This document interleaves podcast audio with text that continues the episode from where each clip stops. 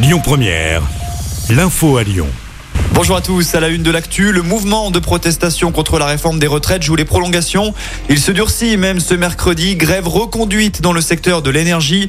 La raffinerie de Fézin est toujours bloquée. À Lyon, l'entrée du port Édouard Herriot dans le 7e arrondissement est également bloquée par des salariés.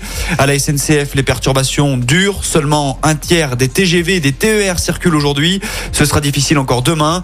De nouveaux rassemblements sont prévus aujourd'hui dans toute la France en ce 8 mars, journée internationale des droits des femmes. À Lyon, un rendez-vous est fixé à 17h, place Bellecour. Les syndicats appuient notamment sur les conséquences de la réforme des retraites sur les femmes. Au niveau national, l'intersyndicale annonce deux nouvelles journées de mobilisation. La première ce samedi et l'autre mercredi prochain. Notez que les syndicats ont demandé à rencontrer en urgence Emmanuel Macron. On rappelle que l'intersyndicale sort d'une journée de mobilisation record contre cette réforme hier.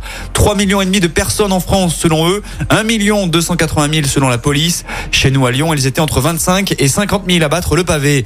Dans le reste de l'actu, une professeur menacée de mort dans un lycée à Vénissieux. C'est le progrès qui révèle ces faits qui se sont produits le 20 février dernier.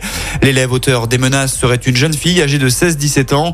L'enseignante a déposé plainte et l'adolescente a été reçue par la police et elle va être présentée au parquet en vue d'une mise en examen. Vague rose attendue place Bellecour en ce 8 mars, journée internationale des droits des femmes, on vous en parlait tout à l'heure.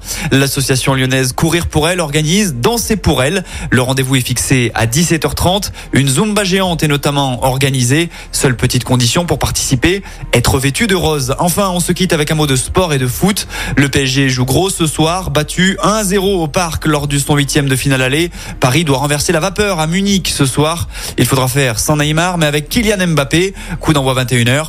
Rappelons qu'en basket, l'Asvel s'est incliné face à ce même Bayern Munich hier soir à l'occasion de la 27e journée d'Euroleague. Les Villeurbanais rejouent dès demain en Coupe d'Europe sur le parquet de Kaunas. Écoutez votre radio Lyon Première en direct sur l'application Lyon Première, lyonpremière.fr et bien sûr à Lyon sur 90.2 FM et en DAB+. Lyon Première